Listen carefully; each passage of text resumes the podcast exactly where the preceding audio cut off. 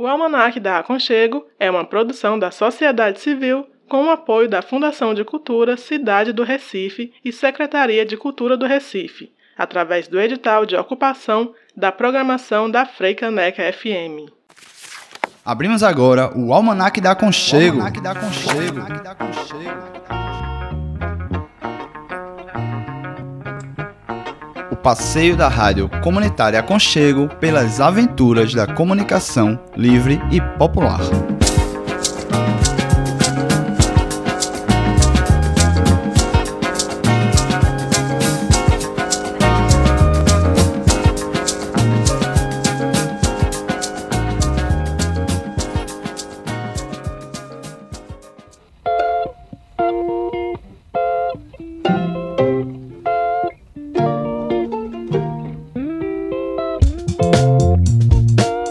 Alô, alô, ouvintes! Estamos chegando na sua frequência para folhearmos o nosso Almanac da Aconchego. Eu sou Martiene Oliveira e mais uma vez estou apresentando o Almanac da Aconchego junto com meu parceiro Gus Cabreira. E aí, Martiene, boa tarde para você e para todos e todas nossos ouvintes. Sejam bem-vindos e bem-vindas ao nosso 16 programa do Almanac da Aconchego nosso programa sobre comunicação comunitária e popular. Se você quiser ouvir os programas anteriores ou perdeu algum deles, é só acessar sonora.radioaconchego.org. E no programa de hoje, como vocês já ouvirão, vamos mudar um pouco o tom, porque hoje vamos estar conversando com nossa parceira Martiene Oliveira, Martiene do coletivo Sargento Perifa. Essa vai ser a entrevista do programa de hoje. E a Toca do Saci continua apresentando questões necessárias para entender o funcionamento da internet. E o baú da Aconchego, com que vai nos surpreender desta vez? E nossa indicação cultural de hoje vai ser sobre a série Estética de Si. E música, né, Martini? Não pode faltar a música. Vamos animar este almanaque com a música Como Faz de Flora Matos.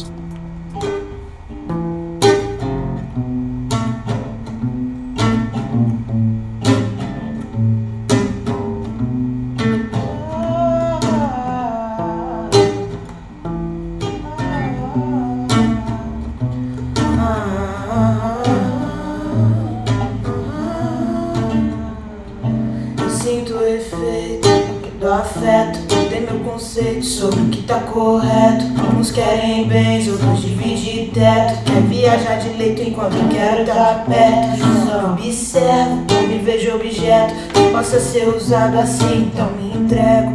Pior que meu jeito é um pouco de verso, eu fico iluminada assim, nem me enxergo. Com você perto de mim, não tem papo. Eu quero a vida inteira assim e não nego. Basta te encontrar, eu vou ser universo. Pra manter nosso clima assim tão direto. Seu perfume é um sopro, essência de afeto. É tão louco, contato tão pouco. Mas a escrever versos.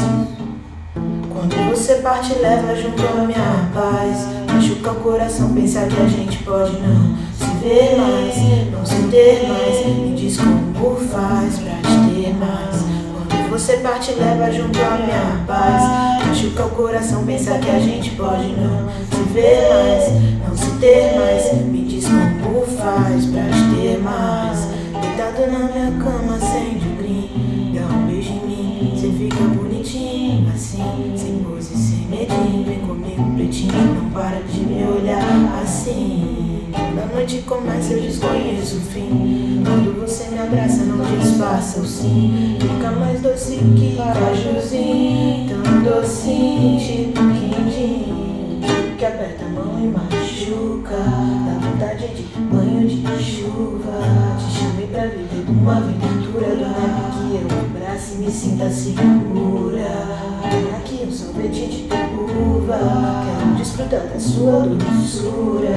Vem, tu quero ser sua. E qualquer hora a gente volta pra rua. Cobre de verde que tá friozinho. Acorda se eu dormir pra te dar um beijinho. Sem pensar no que disseram sobre o nosso fim. Quando você parte é chegar na parte. Ruim. Ruim.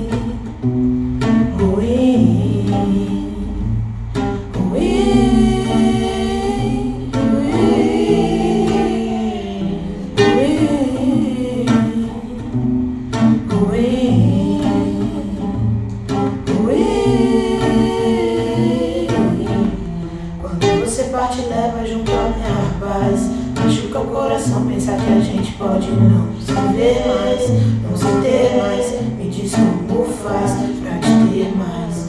Quando você parte, leva junto a minha paz. Machuca o coração, pensar que a gente pode não se ver mais, não se ter mais. Me diz como faz pra te ter mais. Mais,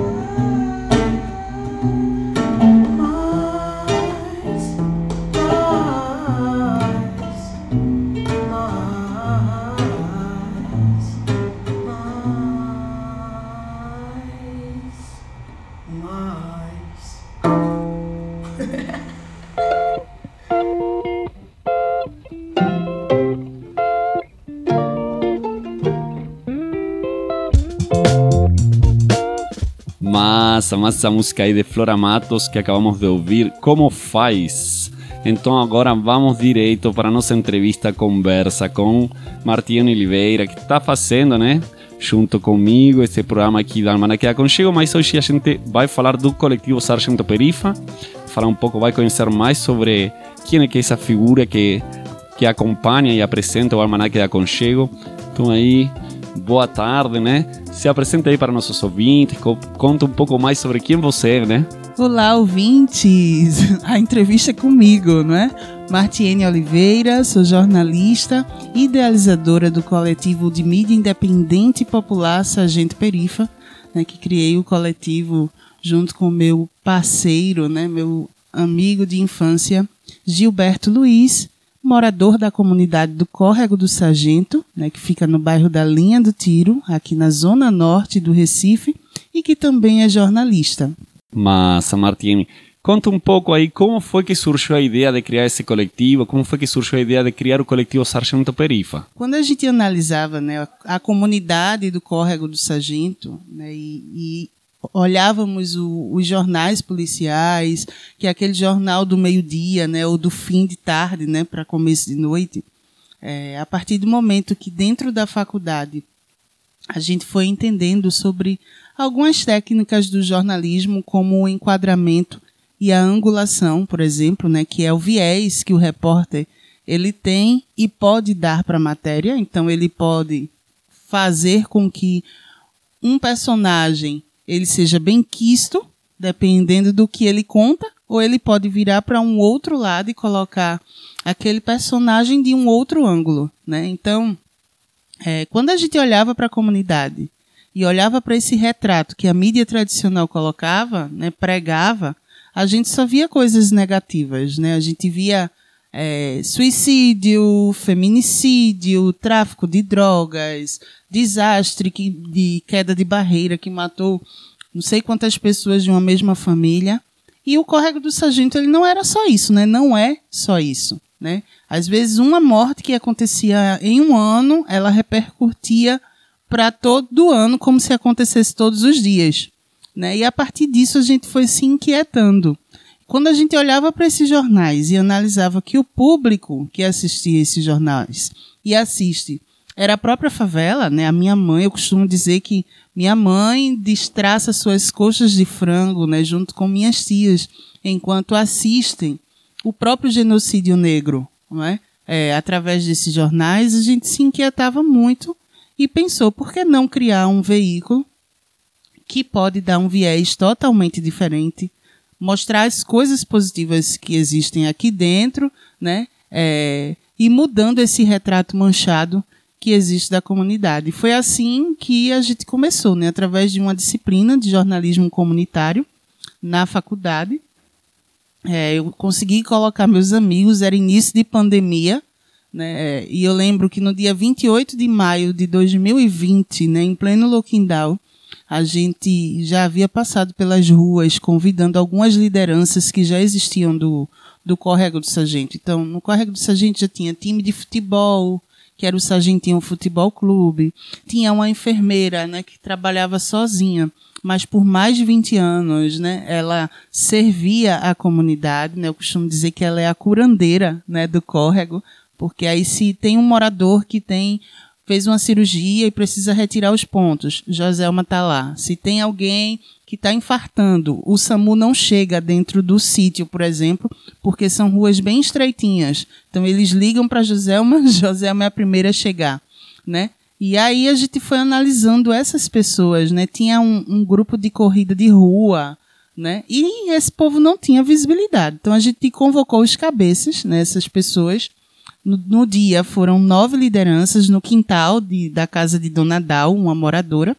E aí a gente disse, vamos criar o coletivo. Eu apresentei a proposta como jornalista. A ideia era noticiar o que essas pessoas faziam, mas a gente queria também, além de noticiar, ter também o, a questão da, de informar para transformar de verdade, né? não noticiar só por noticiar, né? mas levar a informação, levar a educação.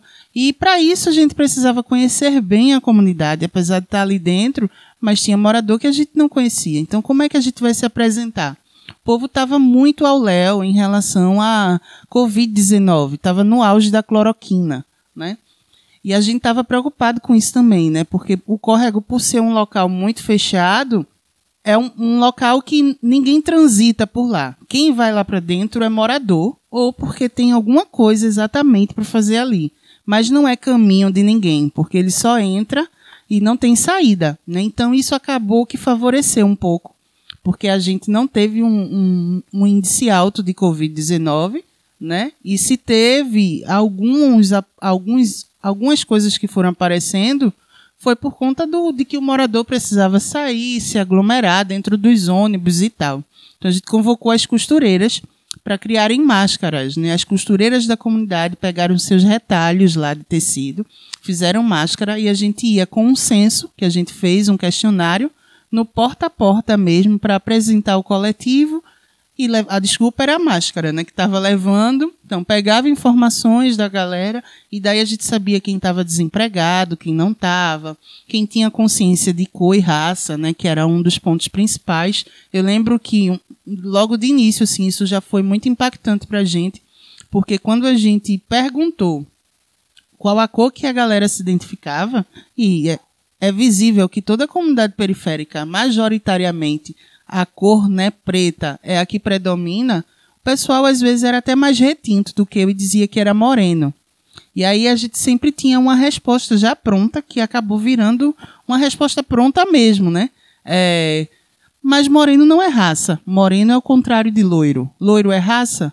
E quando a gente dizia isso, a pessoa parava e fazia não. Se, então, se loiro não é raça, moreno também não é. Né? Eu sou preta.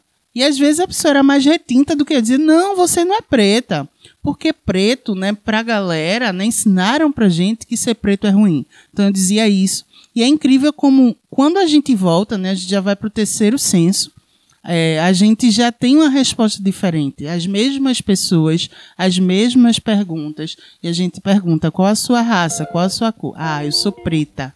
Né? E chega fala assim, com o olho brilhando. Né? Então, isso é muito massa. Massa, Martini, muito bom lhe ouvir, muito bom saber um pouco mais sobre o coletivo, sobre esse surgimento, né? Acho que eu sabia pouco da história, desse comecinho. É bom saber, acho que nossos ouvintes vão ficar também felizes de botar mais informações nessa figura aqui que está apresentando, que está acompanhando, hoje está sendo entrevistada. Então vocês estão ouvindo Martini Keila Oliveira, né? Jornalista, fundadora e integrante do coletivo Sargento Perifa na comunidade de córrego de, do Sargento, na linha do tiro, né, na zona norte do Recife. Agora vamos para um rápido intervalo e voltamos já já com mais Almanac da Conchego. Fica ligado aí no seu radinho. Quer entrar em contato conosco? Ligue 99721 5409.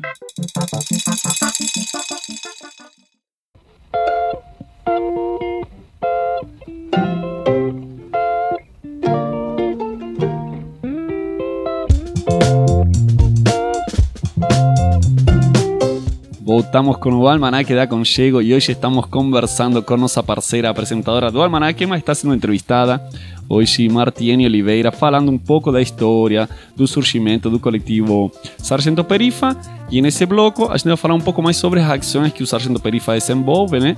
Ela já falou um pouco sobre como surgiu aquela ideia de chegar nos, nas casas, nos moradores e moradoras da comunidade, entregando eh, máscaras no momento da Covid-19, naquele começo, em maio de 2020. E agora a gente vai saber um pouco mais sobre os projetos que desenvolvem. São vários projetos que esse pessoal toca, muito corajoso e muita, muita força colocada aí. Conta um pouquinho para nossos ouvintes esses projetos que vocês têm no interior do coletivo? Hoje eu estou naquela fase de eu não sei mais quantos projetos a gente tem. Até semana passada a gente tinha 18, né? Tinha 16 prontos e dois na porta para lançar. Mas aí, sábado agora, né? É, dia, dia 13, né? Dia 13 de agosto, já surgiram mais. Depois a gente foi para caneta para anotar, então tinha muito mais, assim. Eu estava formando um negócio muito doido, assim. Porque é isso, sabe? Eu costumo dizer que o coletivo, ele é a comunidade, né? A gente fez muito valer quando a gente criou o Perifa, a gente criou na ideia de exercer a comunicação horizontal mesmo, né? A comunicação comunitária. E quando a gente diz que é horizontal, porque ela é de morador para morador, né? É, num, num, num, formato linear mesmo, onde não se tem uma pirâmide de que ninguém é maior do que ninguém, ninguém ganha mais do que ninguém. A ideia é tudo para um, um, bem comum. E é interessante o quanto isso reforça a identidade do córrego, sabe? É uma, uma sensação de pertencimento gigante. Né? A gente começou com nove pessoas consequentemente nove projetos e aí para cada projeto sua liderança ia puxando outras pessoas, né? É, e aí o coletivo foi crescendo, foi crescendo, foi crescendo. O censo também permitiu muito isso. A gente já chegou numa fase de ter quase 80 pessoas no coletivo. Né? E o censo ele abre essa porta porque quando a gente vai entrevistar o pessoal né, nas casas, as pessoas elas vão aparecendo. Então, gente que estava lá, guardadinho, mas tinha vontade de fazer alguma coisa pela comunidade, ou gente que está se formando numa faculdade, está desesperado, porque não se vê ainda num, numa, numa empresa, não, não se tem uma peixada, às vezes é o primeiro da faculdade, o primeiro da família fazer faculdade, né? E aí vê no Perifa uma, uma oportunidade de mostrar aquilo que aprendeu na faculdade e fazer a sua, faculdade, sua comunidade crescer. Né? Então, a partir disso, a gente tem o Cheios de Direito, né, que é um projeto criado por um estudante de, de, de direito, né, junto com um advogado criminalista. Hoje a gente já tem cinco advogados, três advogados e dois estudantes. A gente tem o Sargento Saúde, que é justamente projeto criado por Joselma, a enfermeira que eu comentei. Então a gente tem vários. A gente tem o, o Dois Dedos e Te Conto, que é um projeto massa, assim, é formado por três estudantes de história, né, e uma de filosofia, né. Todas três é da, da UFPE. E as meninas resgatam a história da África, né, para contar para a comunidade da, numa linguagem mais acessível possível, né, levando a academia para dentro da, da favela mas de uma forma que o povo se interesse, né? Porque às vezes a gente entra na faculdade e fica com uma linguagem muito distante né, da realidade do nosso povo. Né? Então, é, a partir disso, né, a gente vai trabalhando com os adultos, trabalha com as crianças, trabalha com as mulheres, né? tem projeto de educação também, né? o, o Educa Perifa, projeto de, de educação física, né? que é o Perifa em Movimento, coloca o povo todo para pular lá para fazer funcional, as crianças adoram. E a gente tem o Cine Perifa, né, que é o cinema de rua, o PerifaCast, né, que é o nosso podcast. É, é uma imensidão de projetos, né? Tem o Eleva Perifa, né, que é um projeto voltado para empreendedorismo.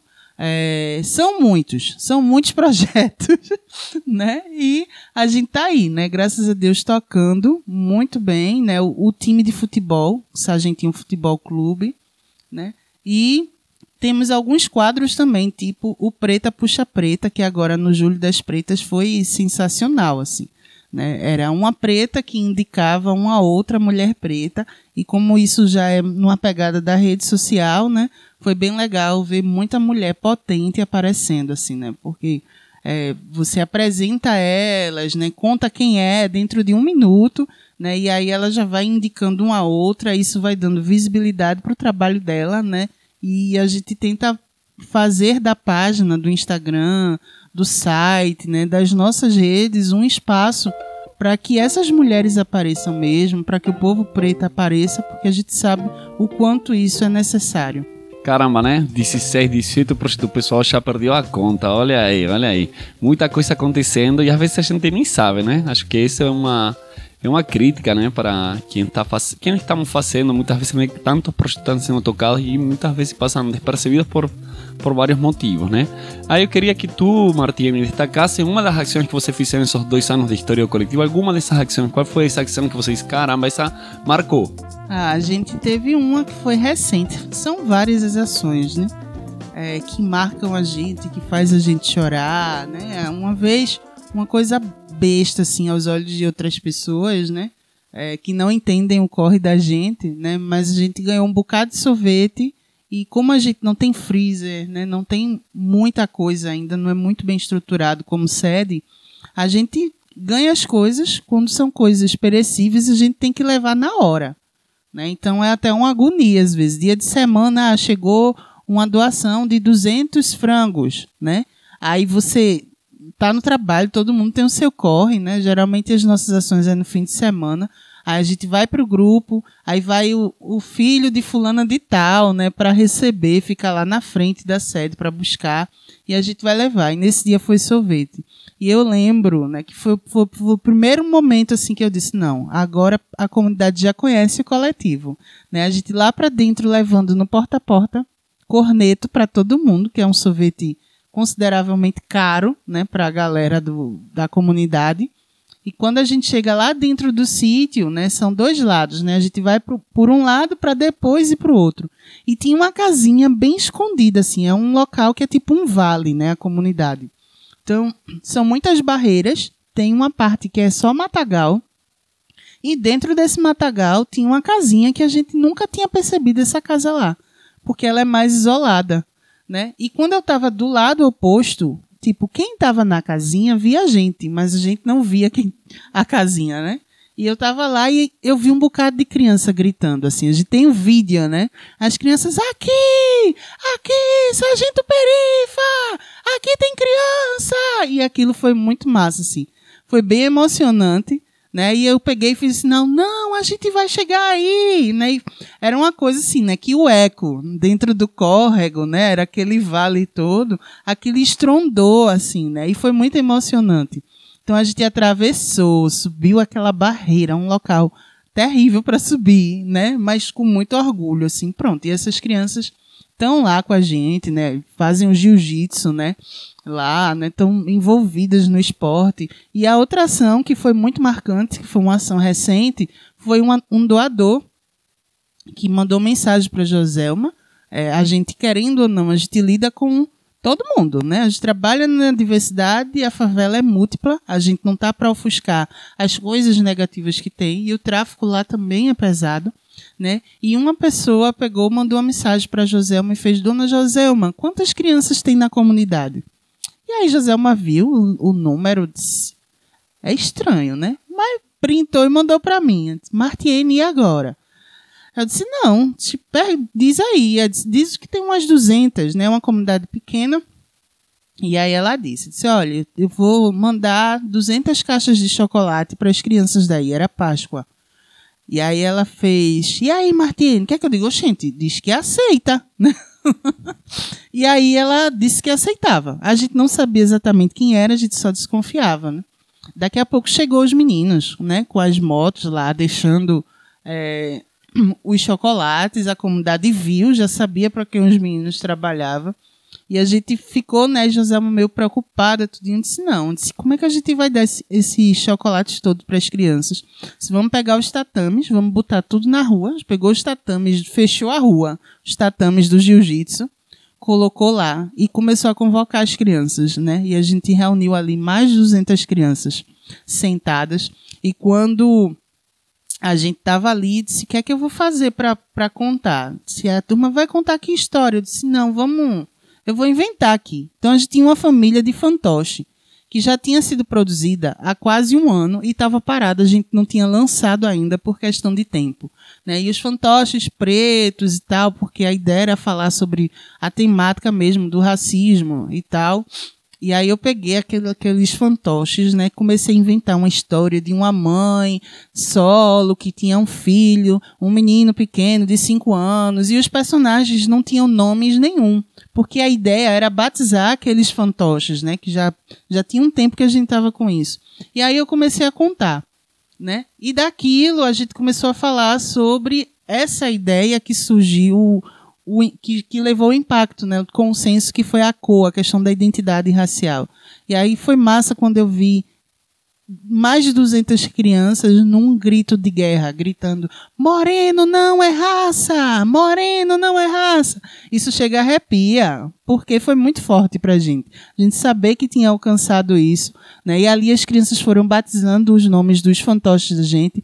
Cada fantoche é o nome de um morador, então a gente tem Andrezinho, né, que é um menino de 5 anos, que é uma criança bem peralta que a gente tem lá, que está em todos, né? Todos os projetos ele tá né? Dona Luísa, né, que é uma senhorinha, mãe solo, que criou os filhos, né, e agora cria os netos para os filhos, a filha ir trabalhar e tal. Aí a gente ia contando as histórias e as crianças iam identificando, dizendo: "Minha avó, né? É fulano, é ciclano, porque são coisas da comunidade, né? Então, isso foi muito impactante pra gente. Muito massa Martina ouvir essa história de do, do vínculo né, com a comunidade, dessa identidade construída, que não, é uma coisa dada, né, uma coisa que vai construindo com o tempo e a importância do trabalho do Sargento Perifa, desde já. É, muito feliz em saber mais sobre vocês, em saber e ouvir, né? Tantas coisas que aconteceram que vão continuar acontecendo.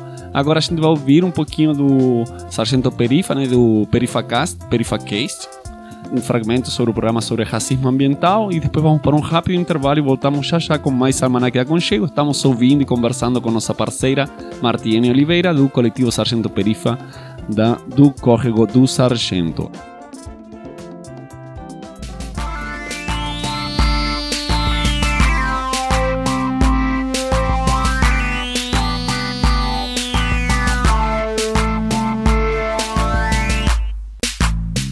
Falamos tanto em racismo como na última década. E por que isso acontece? O motivo é que a estrutura da sociedade brasileira foi construída a partir dessa prática que distingue alguns homens de outros, e só agora essa realidade ganhou a devida projeção. O racismo, infelizmente, faz parte de um passado cruel e de um presente em construção. Mas e o futuro? Que sociedade, que dilemas esperamos para ele? Tudo começou com a invasão dos portugueses das terras tupiniquis, lá em 1500, Primeiro, eles escravizaram os povos originários do continente e depois diversos povos africanos. Eles tomaram nossas terras e perdemos o direito devido sobre elas. Quando a escravidão foi em teoria abolida, fomos descartados, sem direito a uma parte do que antes era nosso e do que nossos avós, bisavós e ancestrais trabalharam para prosperar. Em 2021, cinco décadas após o início do assalto, a situação não é muito diferente. A nossa terra ainda não nos pertence. Indígenas e quilombolas estão entre as populações que sofrem com a exploração territorial. Enquanto isso, a população preta, que construiu sua vida à margem após a Lei Áurea, em lugares sem infraestrutura e repletos de fragilidades, continua sofrendo com a falta de saneamento básico e de moradia digna. Moramos nas encostas por falta de políticas públicas de reparação histórica e habitação. Em épocas de chuva, não dormimos com medo da barreira desabar. Às vezes, ela desaba. Perdemos nossas casas, nossos familiares e continuamos recebendo uma atenção secundária. Eles trocaram os espelhos pelas promessas e mais promessas. Seremos nós a transformar essa realidade, conhecendo os nossos direitos e adentrando os espaços de poder. Quebrando as cercas do latifúndio midiático, reforma agrária no ar. Almanac da Aconchego, uma revista sobre comunicação comunitária e popular. Aqui na Aconchego, você não precisa ser assinante para ter acesso à nossa programação sem interrupções e publicidade. Tudo está disponível para você 24 horas por dia. Escute, divulgue e apoie a comunicação livre e popular. Aconchego Premium. Voltamos com mais Almanac do Aconchego e agora chegou o momento da Toca do Saci. Vai, Saci! Alô, alô, bem-vindos à Toca do Saci.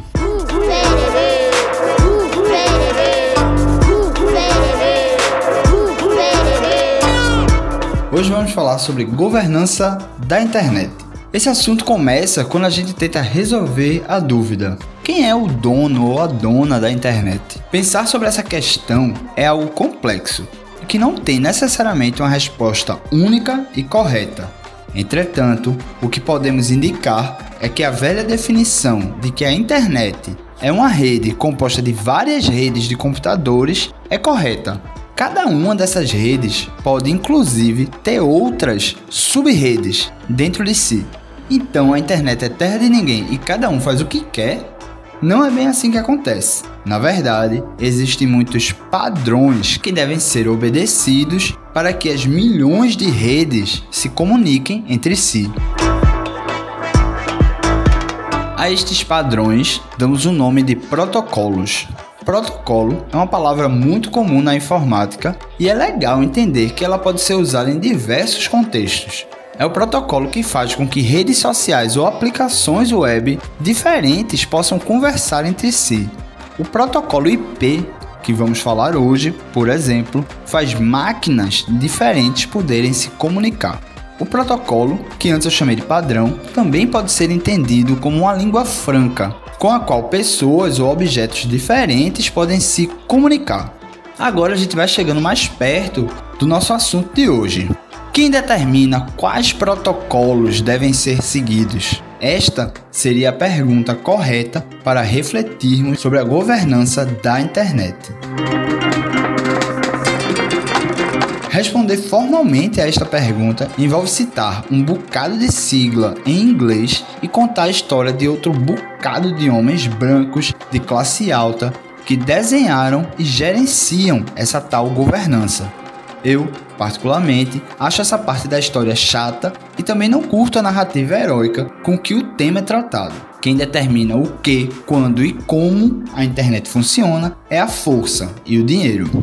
O que eu vou tentar apresentar agora é como os nomes e números são distribuídos, como essa tal governança opera do ponto de vista dos nomes e números que usamos na internet.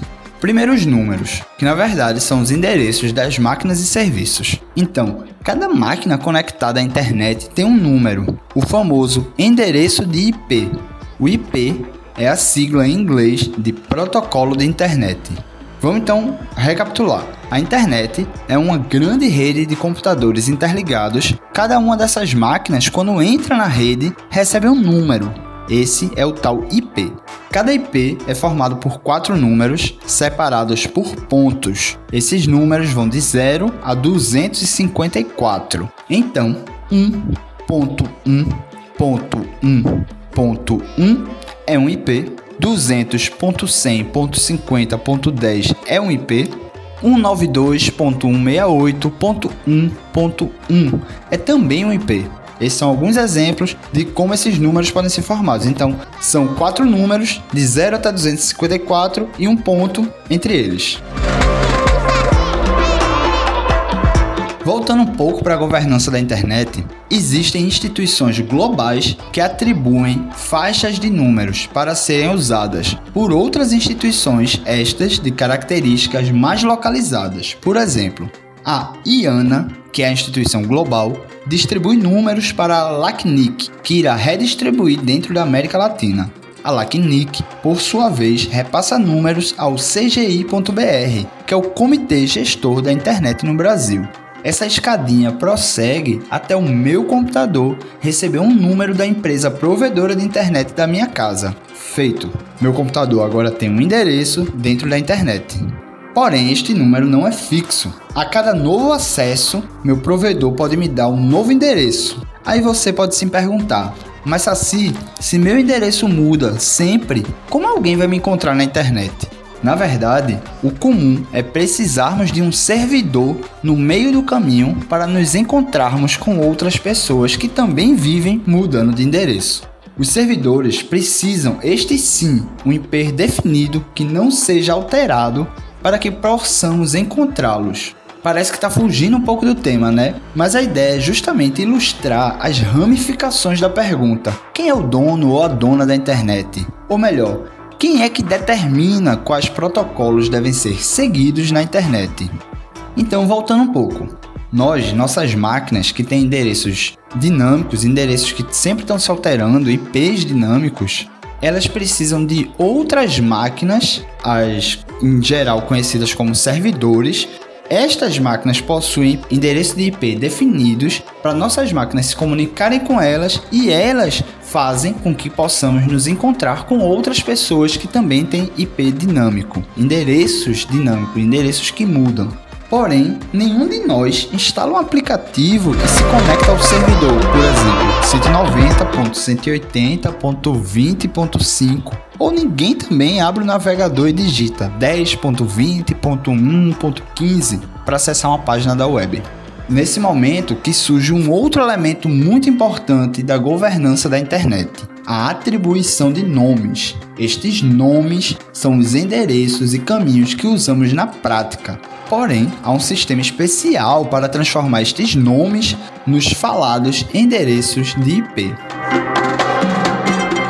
Porém, efetivamente, para o nosso uso do dia a dia, a gente acaba não usando os números, a gente acaba usando os nomes que vão ser traduzidos em números.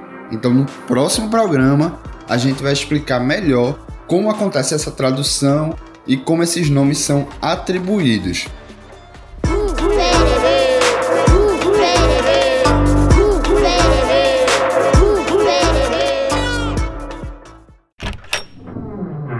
Baú da Aconchego um passeio pelos programas e memórias gravados pela rádio comunitária Aconchego.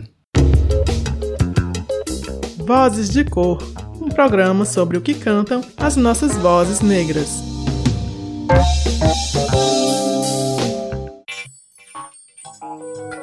Salve, salve galera, muito boa noite. Está no ar o programa Vozes de Cor.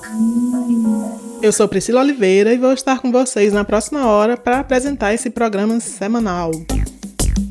A proposta é trazer para as ondas do rádio vozes negras que muitas vezes são silenciadas, abafadas e até mesmo esquecidas e dar o devido valor ao seu cantar. A exaltação de suas raízes, aos relatos de seus cotidianos, as suas denúncias e a sua identidade. A ideia é fazer especiais de artistas e grupos negros, conhecidos ou nem tanto do público em geral, e fazer um breve passeio por suas discografias. O nosso tema principal aqui é: o que cantam as vozes negras? Que histórias as músicas nos contam? E quais são as mensagens que elas nos deixam?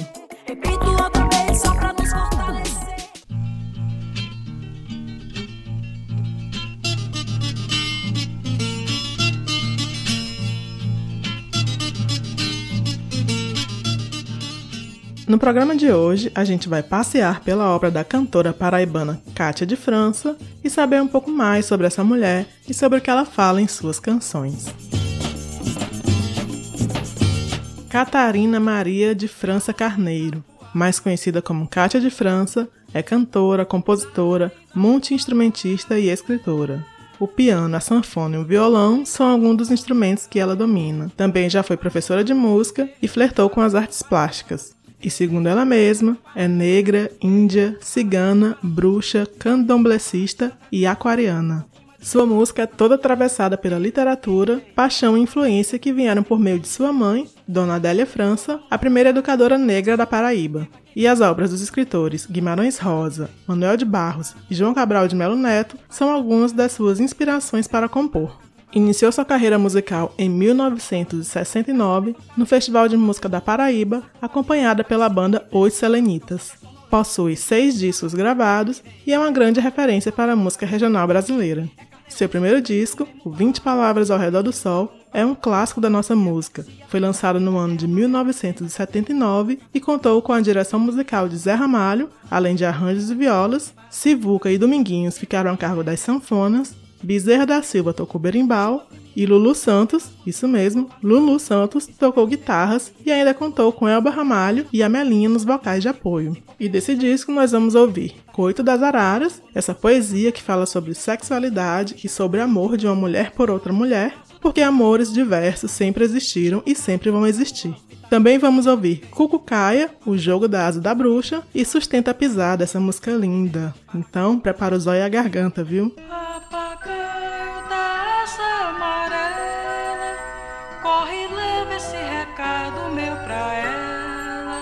Minha saudade, ansiedade, vai no grito estrangulado do meu canto.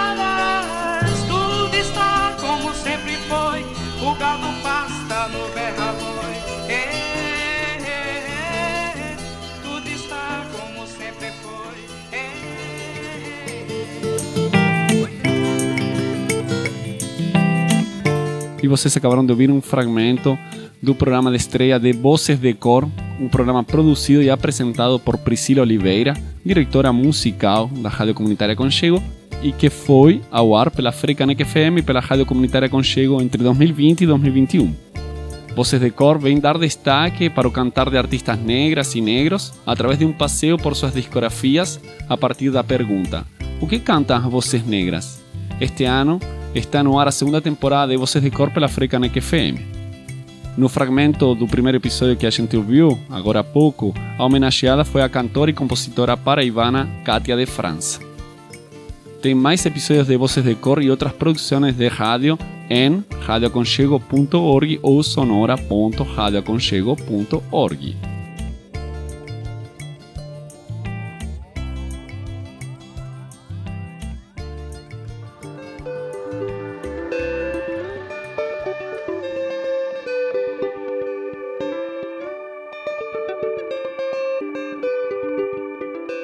E a nossa indicação cultural de hoje é a série Estética de Si, né, que tem a participação de Preta Naya, né, uma grande amiga. Realizada pela Usina da Imaginação, através do Favela News, a série conta com três curtas protagonizados por artistas pernambucanos LGBTQIA+, que se reconheceram na arte e, através dela, descobriram a sua potência. Com expressões artísticas diferentes, cada curta é um mergulho no universo extraordinário de seu artista, seja a dança de Alisson Nocila, a música de Rízia ou a poesia de Preta Naya. A série está disponível no canal do YouTube da Usina da Imaginação. Você está ouvindo o Almanac da Aconchego. Entrar em contato conosco? Acesse nosso blog radioaconchego.milharal.org.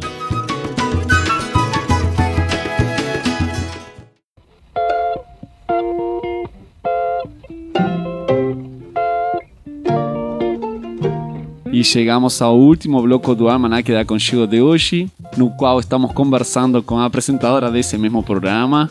Estamos fazendo um mergulho em nossa apresentadora, no coletivo Sargento Perifa, Estamos conversando com Martiene Oliveira e agora continuamos nossa conversa perguntando um pouco para ela sobre como é que o coletivo, né, Sargento Perifa e ela como jornalista e como comunicadora entendem ou veem a importância da comunicação popular e comunitária. Eu costumo dizer que a, a, a comunicação popular, né, esses coletivos, essas iniciativas que vão surgindo né, dentro da favela, por exemplo, né, a gente sabe que a favela é, é, a, é o local que tem, se brincar, tem mais produtos para apresentar, né? É rica de cultura, é rica de diversidade, rica de, de produções, né? Embora que não seja valorizada, né?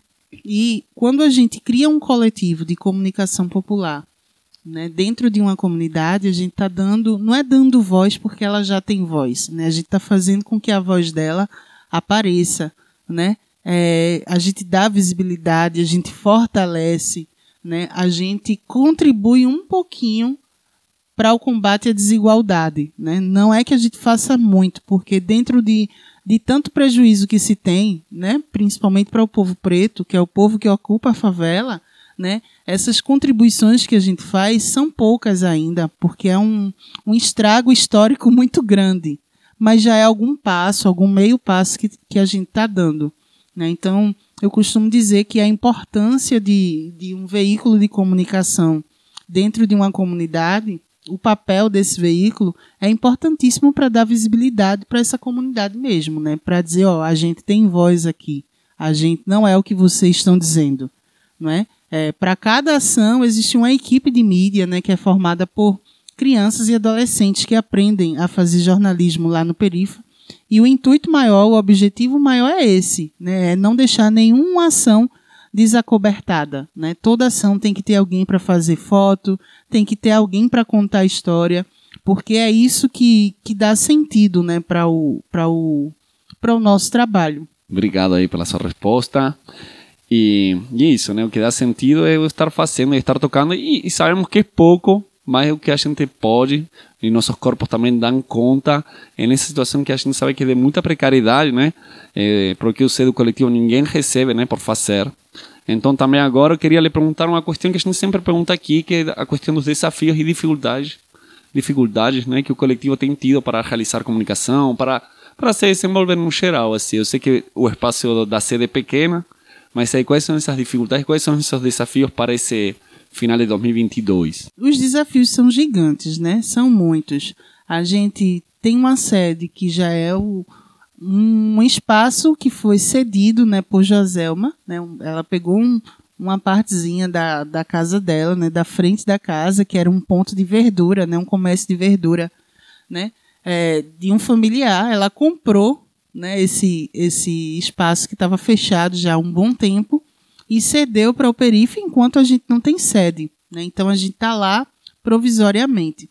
Né? Mas aí, ideias se tem muita, gente para fazer se tem muita, mas falta recurso para financiar a galera, né? porque todo mundo trabalha, não tem como deixar o seu corre do, do da semana para poder estar tá ali no Perifa trabalhando de graça, né, como a gente faz. Então, as ações a gente tem que fazer nos fins de semana justamente por conta disso, porque é quando ocorre a minha folga e a folga da galera, né? Mas quem dera a gente pudesse é, se autofinanciar, né? Viver disso. Porque se a gente vivesse disso, a gente ia estar mais integral, né? Dentro do, do perifa, né? Produzindo muito mais, né? Fazendo muito mais. Então, hoje, quando a gente olha para os editais, a gente até tenta os editais, mas ainda existe a dificuldade porque são muitos editais que ainda são muito burocráticos, né? Então, para quem está na correria do dia a dia para parar, para ler tudo, né? Para às vezes é um prazo curtíssimo para se preparar,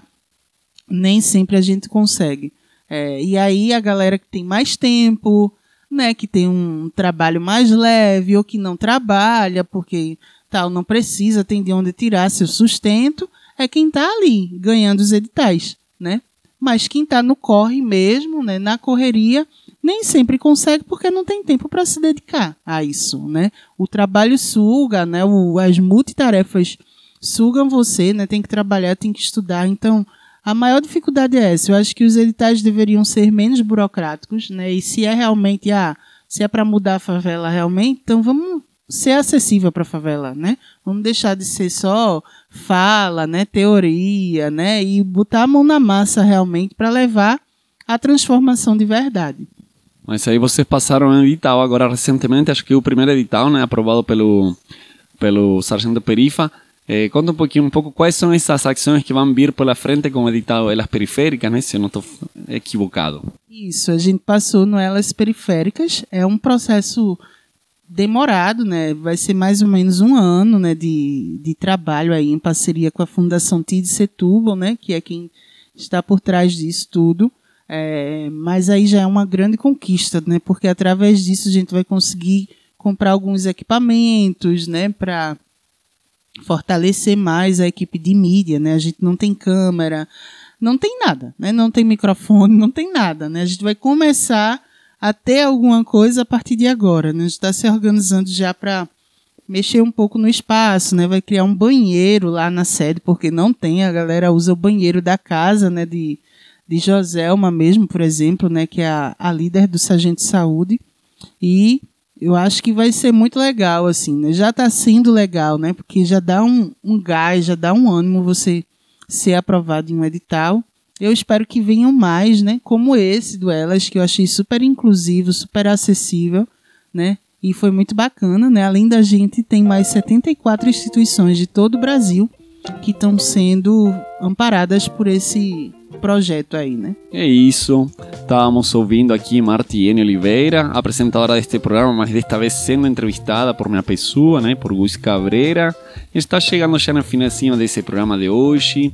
Este ouviu bastante sobre o coletivo Sargento Perifa, ouviu um pouco a história de Martiene, o vínculo com o Correio do Sargento, as ações que o coletivo desenvolve, desafios e dif dificuldades.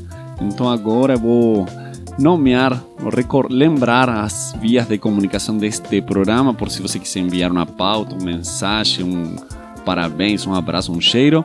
Então, para saber mais né, sobre a Rádio Comunitária Conchego, acesse nosso blog, radioconchego.org. Para ouvir outros programas do Almanac e outras produções radiofônicas, visite sonora.radioaconchego.org, nossa plataforma autogerida. E se quiser entrar em contato direto com a gente, nosso telefone, né, o velho telefone, é 81 997 21 5409. Vou repetir: 81 997 21 5409. E para finalizar mesmo, eu pedi para Martini deixar uma mensagem para quem está começando a trilhar o caminho da comunicação comunitária e popular. Qual seria a dica, conselho, mensagem? Fala aí para o pessoal. Ah, eu costumo dizer, vou dizer para a galera né, que pergunta sempre: ah, eu tenho vontade de criar um coletivo dentro da minha comunidade, mas não sei como fazer eu vou dizer a resposta que me deram, né? Que foi Laécio, né? Laécio Portela, que se tornou um grande amigo, né? Um dos, dos diretores do, da Marco Zero Conteúdo, que também é um coletivo, né? É, e ele disse a mim quando eu apresentei a comunidade para ele, ele disse, ó, oh, a gente tem isso, tem o time de futebol, tem isso, tem aquilo. Ele disse, eu disse, o que é que eu faço para criar? Ele disse, você já está com a faca e o queijo na mão, é só criar. E é basicamente isso, assim. A gente pensa que é difícil criar, não é difícil criar, é difícil manter não é? Porque tem que manter a constância e tal, não é fácil.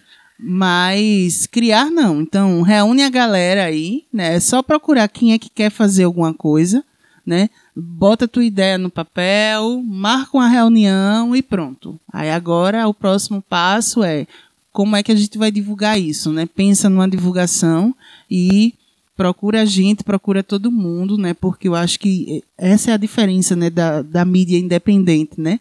O jornalismo independente, a comunicação independente, todo mundo se ajuda, todo mundo é parceiro. Né? Não existe aquela concorrência e tal. Né? Então, é, fazendo isso, eu tenho certeza né, que você já vai dar o primeiro passo aí para um, um grande projeto, quem sabe, na sua comunidade. Obrigado, Martiene. E agradecemos sua presença, sua participação, sua contribuição para com este programa, para o Almanac de Aconchego. Agora a gente vai se despedindo. Até o próximo programa.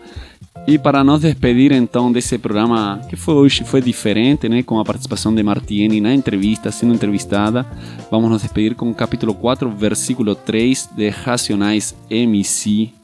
Bota pra moer jovens de periferia sem antecedentes criminais já sofreram violência policial. A cada quatro pessoas mortas pela polícia, três são negras. Nas universidades brasileiras, apenas 2% dos alunos são negros. A cada quatro horas, um jovem negro morre violentamente em São Paulo. Aqui quem fala é Primo Preto, mais um sobrevivente.